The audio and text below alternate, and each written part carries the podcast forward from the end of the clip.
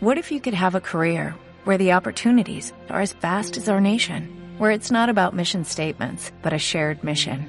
At U.S. Customs and Border Protection, we go beyond to protect more than borders, from ship to shore, air to ground, cities to local communities. CBP agents and officers are keeping people safe. Join U.S. Customs and Border Protection and go beyond for something far greater than yourself. Learn more at cbp.gov/careers. de intro.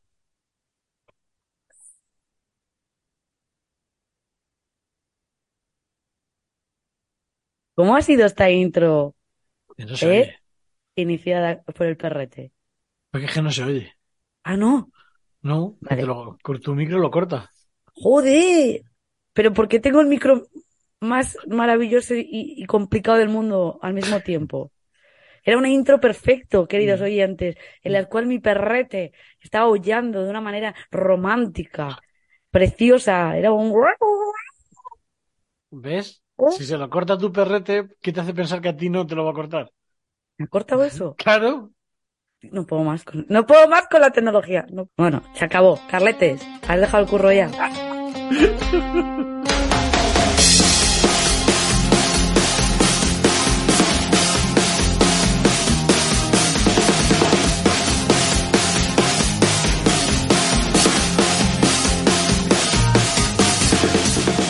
todos a Podcast Valiente, el podcast que antes iba sobre dejar tu trabajo, ahora va sobre contar historias de personas valientes y todavía sobre la vida de Laura del Val haciendo la comedia y todo eso que hace ella. Hola Laura del Val, ¿qué tal estás?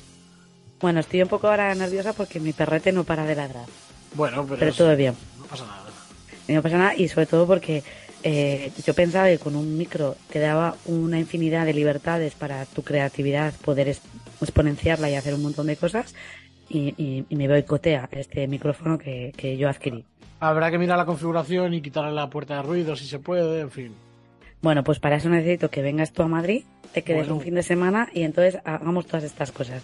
Porque si tú crees que yo, con mi persona, yo, mi persona, vas a ver hacer eso, ya te digo yo desde aquí, no. Bueno, pero... ¿Porque no tengo habilidades? No, es porque no me apetece. Me genera Ya, mucho no, te- te genera mucho estrés. Eso es, eso es, pero bueno. Juan Carletes, ¿cómo estás? ¿Ya estás curado de tu, de, esa enfermedad que ya no existe, que es vintage? Estoy curado del COVID, sí, ya estoy curado. A mí me ha quedado una tos horrible, que cada vez tengo menos, pero me ha quedado una tos. ¿Qué hago? Es verdad. Oyentes, cuando escucháis pausas, es Carletes tosiendo, ¿vale? Ah, no, no, no, ya lo dejo. Va, va, va duro. Tintón, tintón, tintón, tintón, tirón. Ya está. Hay un momento publicitario queda muy bien, ¿no? Sí, spam Vale, está. no, novedades. Vamos fuerte. Novedades. Puede ser que yo haya sufrido un ataque fascista, fascista, y lo digo así, fascista, vialmente hablando. Puede ser, cuéntamelo. Vale, te cuento. Cojo la bicicleta en Madrid. Recordad que yo eh, soy eh, una persona Pero que no que tu desea bicicleta. no, porque no la tengo. Esa bicicleta ha desaparecido y nunca más la volveré a recuperar. Hay un policía de Madrid que tiene tu bici. Hay un policía lo tiene. He abandonado mi bicicleta como cuando se abandonaban los abuelos en las gasolineras. Que hubo una época fuerte en los 90 sobre esto. Volveremos. No lo hagáis. No se abandonan a los abuelos ni a, ni a los No animales. porque luego queréis croquetas y quién las hace. Eso, no, nosotros no, porque somos huérfanos. Bueno, volvamos. El tema es que yo cojo la bicicleta, la bicimat, ¿no? Y entonces voy por mi carril bici, que está indicado. Hay solamente dos carriles bicis en Madrid. Pues yo estaba utilizando uno de esos carriles que está justo en el barrio Chamberí. Ese barrio que es cuna del fascismo en Madrid, ¿vale? Es cuna del fascismo en Madrid. Y entonces estaba yo y había un pedazo de Porsche, Porsche, ¿vale? Enorme. Vehículo. Esto- vehículo, pero es un Porsche. No porche de sitio para sentarte con tu Eso es. rifle por eso- hamaca. Por eso he dicho Porsche. No Porsche. has notado, pero bueno, Porsche. Por si lo decías en francés. Vale, Porsche, pero tipo 4x4, no un Porsche. mm, Sí, un, calle, un, un Cayenne. Bueno, no es que no tengo ni idea. Bueno, un Bueno. coche. Y dentro de ella había dos mujeres, una madre y una hija, las dos igual de rubia, las dos que van a la misma peluquería a echarse las mechas rubias, con sus 14 banderas de España en el coche, sus 18.250 banderas de España en las muñecas. Me, me da igual, como si llevas las banderas, me da igual, pero es que casualmente era, un- era el prototipo que todos tenemos en la cabeza de cierta ala política, ideológica, sensacionalista de la derecha. Y resulta que eh, casualmente. Entonces ese, ese Porsche estaba en medio del carril bici. Y ese Porsche estaba en medio del carril bici porque se había saltado un semáforo en rojo y no le había dado tiempo a cruzar porque eh, los peatones empezaron a cruzar porque se habían puesto en verde. Entonces el Porsche se paró en seco en medio del carril bici. En lugar de echarse para atrás para no invadir el carril bici porque no había coches detrás y lo podía hacer, decidió quedarse con su coño moreno ahí. Entonces a mí no me, no me permitía pasar y, no me permitía pasar, entonces yo tenía que atropellar a, a los viandantes, a los peatones, porque estaban cruzando por el paso de peatones. Y entonces le dije que por favor se quitara, me miró con cara de, perdona, progre de mierda, no me voy a mover, sin yo ser nada de eso, ¿eh? sin ser yo nada de eso. Y entonces yo, muy educadamente, abordé, abordé el coche, le toqué la ventanilla y la tía sin mirarme me hizo una peineta. Me insultó. Me hizo una peineta. Cuando no tenía la razón, cuando estaba invadiendo y cuando claramente lo sabía. Se puso en verde, aceleró, casi me tira de la bicicleta. Y entonces, ¿qué hice yo? Parar a los coches que venían para dar la vuelta a la bicicleta, creerme Indurain, perseguí al Porsche, al Porsche. Con el móvil hice una foto a la matrícula del coche y me fui a la comisaría de policía a denunciar este incidente. No sabían con quién se lo estaba jugando. No sabían con quién se lo estaba jugando. Nunca sabes qué abogado está encima de una bici. Nunca lo sabes. Yo fui a la comisaría de policía a denunciar.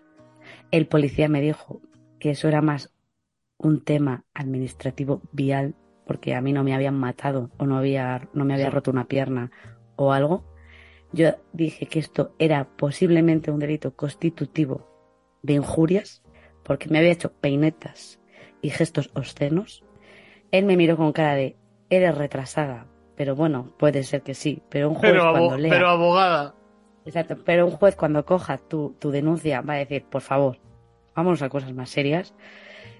Y le dije que esto también había sido un delito contra la seguridad vial porque había puesto en peligro mi integridad física. Vale que no, no me había caído al final ni nada, pero yo me, me asusté. Mi Bueno. corazoncito se asustó. No te has caído porque no querías. Claro. Y luego dije, miento. Pero luego pensé, pero pe- luego pensé, hay cámaras ahí. Y hay cámaras que van a ver el suceso, porque en esa, en esa zona hay un montón de cámaras de seguridad vial. Entonces se puede solicitar cámaras. ¿Qué hice yo? Dije, voy a solicitar cámaras. Yo las cámaras que- Entonces me dijo la policía, vale, tú puedes poner lo que quieras a la denuncia, pero mm, solamente es el juez el que puede solicitar el este. Bueno, fue, estuve esperando bastante tiempo en la comisaría. Dijiste, ¿qué de tiempo tienes? Yo estaba trabajando con el portátil, porque entonces estuve trabajando con el portátil en la comisaría de policía. No quería dejar, quería luchar contra ese fascismo que había sufrido. Y cuando la chica, la policía me atendió, me explicó y toda la denuncia, también te digo que la chica era bastante de mi, de mi acera. O sea, que quiero decir que estaba a favor de la lucha contra el fascismo. Tú te habías ido por otro lado, que también, ¿eh? Que también. Pero ahí me miró y me dijo, muy bien, pero realmente esto no va a llevar a ningún sitio y seguramente caiga en el archivo de la policía. Y dije, pues que quede constancia en el archivo. Esta mujer, Aquí. por si algún día atropella un Eh. ciclista, haya constancia de que ya va haciendo barrabasadas. Eh, correcto, esa es la situación. Laura eh, contribuyendo a que si algún día una mujer rubia con una hija rubia y un Porsche Cayenne, seguramente comprado por acciones inmobiliarias porque tiene 14 pisos y los arrienda y todo eso, y esto lo pongo yo de mi cosecha, no vaya a ser que la mujer rubia no se escuche luego, eh, eh, si algún día atropella un ciclista, que quedará poco, y Quedará va a poco. juicio y miran antecedentes, pues Laura ha contribuido a que esa señora vaya un poco a pagar una multa por otra cosa. Exactamente. Puede ser también, puede ser que tenga un plan B. Hay un plan B judicial. Hay un plan B. Bueno, Hay un plan B. mm, que es que si lo cuento ya no puedo hacerlo. vale, porque, claro. es, un plan B ilegal. Exactamente, es ilegal. Yo también sé cuál es el, yo, yo sé cuál es el plan B. Tengo Vale. una, tengo una he hecho unas averiguaciones, he hecho unas averiguaciones, tengo un cierto teléfono, hay cosas, no puedo decir nada más. Entonces he sufrido este ataque fascista que quería comentaros. Yo también y- quería comentarte que hay que superar Operación Triunfo 1. Por mi vídeo de OT. No por tu comen- la conversación de WhatsApp que tuvimos. eh, bueno, es que Pero esto no es para ti, esto ya es un mensaje en general a la sociedad. Operación Triunfo 1 fue hace mucho tiempo ya, hace casi 20 años ya. Vale, espera. Bárbara Rey fue hace muchos más años y ahí seguimos, ¿eh? Y ahí sigue. Eso es historia de España. Pues OT es historia de España. OT1 Lo que hay, que no super- hay que superar lo que no OT1 puede- ya. No pasa nada. Lo que no puede ser, Carlet, es que tú no digas la verdad. Que eres la única persona de nuestra generación que no ve, no vio OT1 No lo vi, porque eras rapero. Dilo, eras rapero. Sí, ¿qué pasa? Eras rapero. Hay más gente que no ha visto Operación Triunfo 1. contra de la, de la ley. Ibas Los que vivís en vuestra- de la sociedad. Los que vivís en vuestra burbuja, de todo el mundo ha visto Operación Triunfo 1 y cómo fue Operación Triunfo 1 y qué guay fue Operación Triunfo 1, os habéis quedado atascados en un pasado que ya fue, que ya pasó. Ya está, tranquilo. Sí, pero, pero ya fue, ya está, no pasa ser. nada. No, no puede ser todo, no podemos estar recordando todavía al salir de clase. Claro, porque tú no tienes recuerdos. Serrano, no tienes vale. recuerdos, porque tú eres rapero. Entonces, cuéntanos tu historia de rapero. No me Solo te digo que hay que superar Operación Triunfo 1, ya está. No Vale, yo quiero que para el próximo podcast se vaya a titular Rapero y, y tú cuentes. Y quiero que, que rapees una canción. Que yo no rapeo. Rapeabas. No, Sí, No. eras rapero. no, Sí, no, ahora no me mientas. Tengo pantallazos. no. Ya está. Tengo pantallazos. Este... Y toda esta historia viene porque Vero de Operación Triunfo, que fue de la primera persona que me enamoré, la primera mujer de la que me enamoré, sin saber yo que era lesbiana ni nada de eso, me enamoré de ella. Mm, Ahora me sigue en TikTok, porque ahora, queridos oyentes, tengo TikTok también, ¿vale? Podéis seguirme, que es Laura del Valegui. Eh, pues me dejó un comentario y me dijo, yo sí que soy fan, ahí te como. O sea, mi amor platónico, ahora me come. ¿Quién come a quién ahora? Y ahora digo yo, ¿la como yo a ella o digo, ahora es tarde, señora? Ahora es tarde. ¿Cómo está? ¿Te gustan las canciones de, de- de tirarle a los ex? Ahí está. Por favor, eh, Yo también me conozco el lore de las folclóricas, a ver, tampoco podemos pretender que no. dime ¿eh? que lo de, dime que lo de Piqué y Shakira te has enterado, porque claro, Sí, por, supuesto, claro, como todo. Eh, Eh, yo ya estoy cansado de lo de Piqué y Shakira. Creo que ya, hombre, ya- ya estaba está. cansado por la tarde. O sea, por la tarde yo estaba cansado. Esto es, esto Eh, pero eh, voy a volver otra vez a lo de Vero. Te comentó en TikTok, porque has hecho una cosa de esas de subir un reel de lo que hacéis los cómicos ahora. Eso es. Es que no tengo TikTok y no lo he visto. ¿Es de estos que hablas con el público? No, lo Vale. mío son los chistes. Bueno, quiero denunciar desde aquí, vale ya de los reels de hablo con el público. Ya vale. No todos los cómicos lo hacen bien. De hecho, la mayoría lo hacen muy mal. Y el otro día vi uno que es denunciable. Es Por favor. O sea, es ¿De delito es? puro. ¿De quién es? No me acuerdo de quién era, porque Pues, no, es que no puedes venir con un salseo era de un así. señor, era de un señor, estaba en el Golfo, era de un señor haciendo comedia y dijo a una espectadora, ¿y tú a qué te dedicas? Y le dijo, soy óptica. Vale. Y él dijo, y su chiste fue, ojo, No. y risa. Y se corta el reel. Y digo, no hay ni un chiste. Es que ni siquiera hay un chiste. De verdad, en serio. Puede ser más sinvergüenza. No hay ni un chiste, hijo de puta. Cuenta un chiste. Que la gente ha ido a verte contar chistes. Soy óptica. Ojo. A ver, Qué gracioso a porque ver. ha dicho a mí me hace óptica, gracia, ¿eh? A ver, a ver. ojo, por favor. a hecho- Cuenta a un chiste, hecho- hijo de puta. Me ha hecho gracia lo de ojo. A veces tengo que decir, entiendo tu punto de creer, pero. Ojo. No, Laura, Vale. en seco, en Instagram, entra regular. Vale ya de hablar con el público, no todos sabéis hablar con el público. Dedicaros a subir chistes. ¿Qué pasa? ¿Que vuestros chistes son tan malos que ni siquiera valen para un reel? Esa es la sensación que dais. No, el tema es que, claro, eh, si lo subes en redes, la ve, y luego la gente a tu show dice, pues cuéntame algo que yo no haya visto, porque ya lo he visto en redes. Y los cómicos y cómicas son vagos, contar ser. Ah, no. Ah, chistes. Bueno, Ah, chistes. Pero- joder, contar chistes, subir a reels los chistes viejos y luego contáis los nuevos. de- oye, ¿no Ah. te habrás vuelto fascista Sí, desde que has en esto sí, porque es como, joder, vale ya de gente diciéndole, "Ey, vosotras que sois hermanas, ¿eh? Que sois pareja, ¿eh? Pareja. Y luego, no, sois amigos, pero tú quieres que, tú quieres liarte con ella, ¿eh? Todos los cómicos han hecho ese chiste. ¿eh? No. Sois, habéis venido juntos, pero tú te quieres liar con ella, ¿eh? De verdad, en serio, dais grima a todos. Queréis ver a vuestro público follar y da vergüenza veros. Hasta Bueno, aquí. Hasta aquí, hasta aquí el diario de Carletes en el cual se desahoga y evita pagar un psicólogo. Ojo. Muchas gracias. Laura, dijo ojo. Oh, Oh, y ya está. ver. Es que no hay ni chiste. Es No, pero qué gracioso. y y cier- no. Pero es que lo dice él. Eh, pero es como, no es gracioso, es como dice, ¿a qué te dedicas carnicero? Y dices chuleta. Me parece gracioso. Chuleta. Me parece. A ver, es que a mí también me gusta el humor un poco absurdo, entonces son cositas que pasan. También te voy a decir. Importante. ¿Tú viste mi chiste de Shakira y Piqué? Eh, sí, creo que sí, creo que sí. Creo que sí. ¿Qué nota me das? Eh, un pues. Un Un 5, cinco y ¿eh? Un 5 me das. Bien, bien. Sí. Bueno, no está tan mal. Era improvisar en ese momento. Ya, ya se nota. Todo. De puta. Porque todos habéis hecho un chiste de Piqué. Es que solo se podía hacer ese día. Hoy ese chiste está quemado, ya no va, se, se puede hacer chiste. Hoy Qué los morancos han sacado su versión de... ¿Cuántas versiones hay ya de la canción de Shakira? No, Todo el mundo ha hecho su versión. no hacer versión. Bueno, pues hoy voy a sacar el último trozo de Shakira y Piqué, que es la conversación de WhatsApp que me imagino. Pues sácalo, pero me refiero. Ya, o sea, ya. eh, El tema está ya. Ya, ya está quemado, ya está quemado, ya lo Joder, pero es que no he visto que van un tema tan rápido nunca. Por la tarde ya estaba quemado. Ya, pero. Los Open de ese día ya, fu- ya llegó el chiste quemado de los Open. Ya, ya. Bueno, ¿qué le hacemos, eh, Carletes? No lo sé. Eh, mm, Ya está, es que está, estás, estás nervioso. Está... Te digo yo lo que hay que hacer. Una guillotina para ricos en la plaza de, de España. Y cada rico, ¡pum! guillotinazo.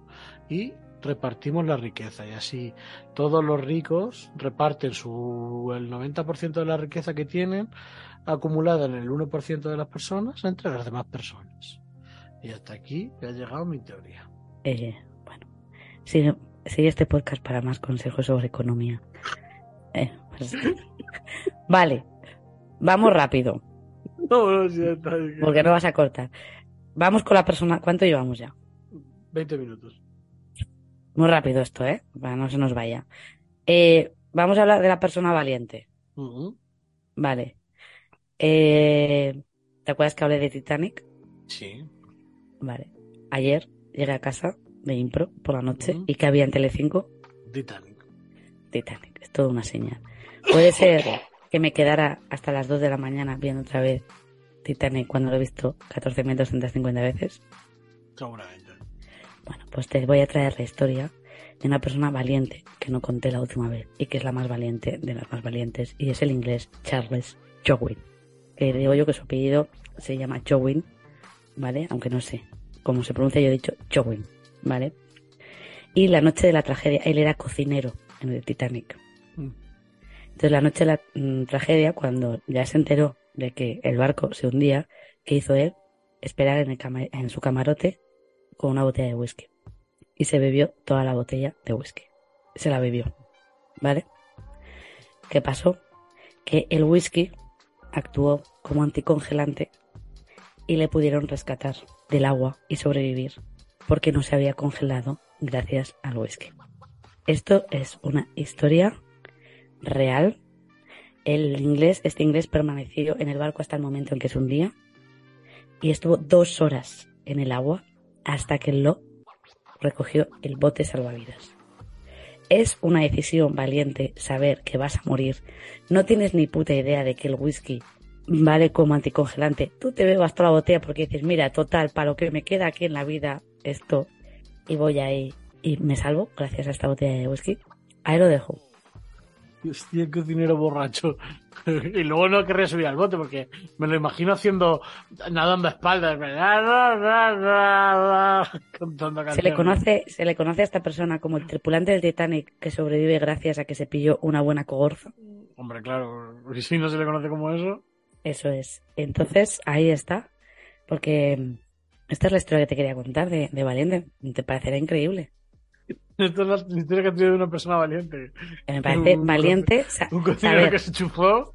No, no, me parece valiente la historia de que tú sabes que vas a morir.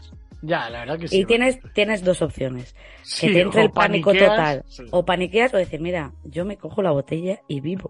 Y Buah, vivo tío, este me. Sí. Por fin un rato libre, porque Claro. llevo Una- haciendo cóctel de gambas desde que salimos de Inglaterra, por fin un ratillo, tío. Ahora esta botella de whisky que tenía aquí, que era de las buenas, yo Correcto. cojo y venga, piqui piqui hasta que acabe. Ya está luego. Y esta lo- es la historia. La historia valiente lo que he traído. Lo que Me me, parece- extraña es que no acabara con coma etílico tío allí. No, no, no, le, le ayudó. O sea que no, no. Este, Ya, ya. este, él es así. Ahí, ¿eh? muy buena historia. Bueno, ahora te toca tu valiente. ¿Y es que te cuente mi valiente? Sí, sí, ahora o, o- o cuando quieras. En 1948, Empezamos, ¿eh? Bien, empezamos fuerte. en Clearwater Beach, Florida, ¿Sí? se encontraron pisadas de un pingüino gigante. ¿Qué dices? Las pisadas eran de 28 centímetros de largo por 35 de ancho. ¿Cuánto es un 44 de pie? Más, menos, menos. Menos. Vale, entonces di. Pero para un pingüino, pero pa- estamos hablando de un pingüino, Vale, vale, vale, tienes razón. No, no. no de un hombre, Perdón, estamos hablando de un Perdón, pingüino. perdón, vale. Estamos hablando de un pingüino gigante que podía llegar a medir 4 metros, creo que era. Madre mía. Eh, a tres horas en coche, ¿Sí? en el lago Sunawi, Ujú. ¿Vuelve Se- a decir? Sunawi. Ujú. Eh, todo esto ha pasado en Florida, en el Pito Vale. de América. En el. Pito de América. Me encanta. Muy bien, gracias. Eh, encontraron otra vez huellas del pingüino gigante y la gente empezó a buscar al pingüino gigante y había gente que decía que lo había visto desde un avión y un criptozoólogo fue y dijo esto es un pingüino gigante de los que en su día existieron y se habían extinguido. Eh, espérate si lo encuentro. Eh, Richard Grio, eh, Grigonis era el zoólogo que fue y dijo, oye, esto es un pingüino gigante. Así que Y- se pusieron a buscarlo y nunca Sí. encontraron al pingüino gigante. Es un misterio que está. En 1969, Ujú. cuando Tony Signori murió, Vale. un periodista del, del periódico de Tampa reveló que él se había puesto unas, Es que eh, unas patas de pingüino gigante y iba por la playa dejando huellas y por el río, que el río estaba tres horas en coche hoy. En esa época estaría más horas en coche de donde él vivía y lo hacía por la broma. Puede ser la persona más valiente y bromista que por la broma se ponía unas patas gigantes de pingüino. Y iba el tío y decía, venga, mirar, mirar, que hay un pingüino gigante. Se las pegó de acero a unas zapatillas No y iba creo. dejando huellas y la gente estuvo mucho tiempo pensando que había, había un zoólogo que fue de Nueva York y dijo, esto es un pingüino gigante. No te Porque hay teorías de que los pingüinos gigantes existieron, pero ya estaban extintos. Claro, como tantas cosas. Que sabía- Puede- El zoólogo decía, se ha desprendido de su lugar de origen y ha estado nadando hasta aquí. Y claro, el zoólogo se montó una... Era un señor que hizo una broma con un amigo y, y se descojonaba en su casa de, ah, mira. Madre mía. Puede ser, también te digo, que este giro me lo esperaba un poco. Porque pienso que la humanidad eh, no se va a extinguir jamás mientras haya gente que haga este tipo de decisiones valientes de ponerse y otras como yo sé que la humanidad no se va a extinguir mientras haya gente que siga dibujando pollas en todas partes, en la arena, en las paredes, tal, ¿sabes? O sea, quiero Ahora este señor no podría hacerlo porque habría 50 personas en Twitter diciendo esto es mentira, porque no sé qué, no sé cuánto. Pero en 1948 fue una cosa muy graciosa. Ya, ya, total, Que el señor supo aguantar, o sea, no reventó Ya, la broma, ¿eh? se reía, era para él y sus colegas. Él lo sabía y cuando veían al zoólogo, pues se reirían de él. Irían detrás del zoólogo. Zoólogo, ¿has visto el pingüino ya? Bueno, bueno, de chistes que le caían, ¿eh? Oye, Joder. hay una, una pisada. Hostia, que, que parece ¿Crees un, que es de, es de un ser humano o quizás es de un bebé? Que... un bebé gigante, ¿eh? Bueno, ¿Dónde está el bueno. pingüino? Zoólogo, ¿Dónde- el pingüino. ¿Dónde, dónde está ahora? Pero ¿Dónde me está? gusta mucho que cuando hay estos avistamientos, en- y ahora también pasa, lo que pasa es que como están los móviles es más difícil, enseguida hay alguien que cree que lo ha visto. Ya, ya. Porque había gente diciendo que lo habían visto. A lo lejos, que... O sea, había gente que decía, yo Ya, he visto ya. un pingüino. y como- Pero esto, esto es como cuando pasa cuando hay una desaparición de alguien. De repente llama gente diciendo, lo he visto en tal sitio, lo he visto tal. Y, y Claro, no es así. esos son los motivados que más me gustan. Lo que dicen, eh, lo he visto. Y luego, Madre mía. la Pues gente que quiere creer muy fuerte, esa es la gente valiente. Claro. Lo que pasa es que sí. luego hay gente que se cree que la Tierra es plana. Ya, y- y- Bueno, me encanta toda esta historia. Pues está muy bien, ¿no, Carlete? Oye, muy buenas dos historias, ¿eh? Un señor que hace más chistes que los de los reels de Instagram. Madre mía, pobrecito este chico. Claro, es que el COVID le ha hecho todavía ser una persona todavía más positiva. bueno, dos historias cortitas de personas valientes. Hasta muy bien. que... Vamos a intentar hacerlo así siempre, para que no se nos vaya de madre.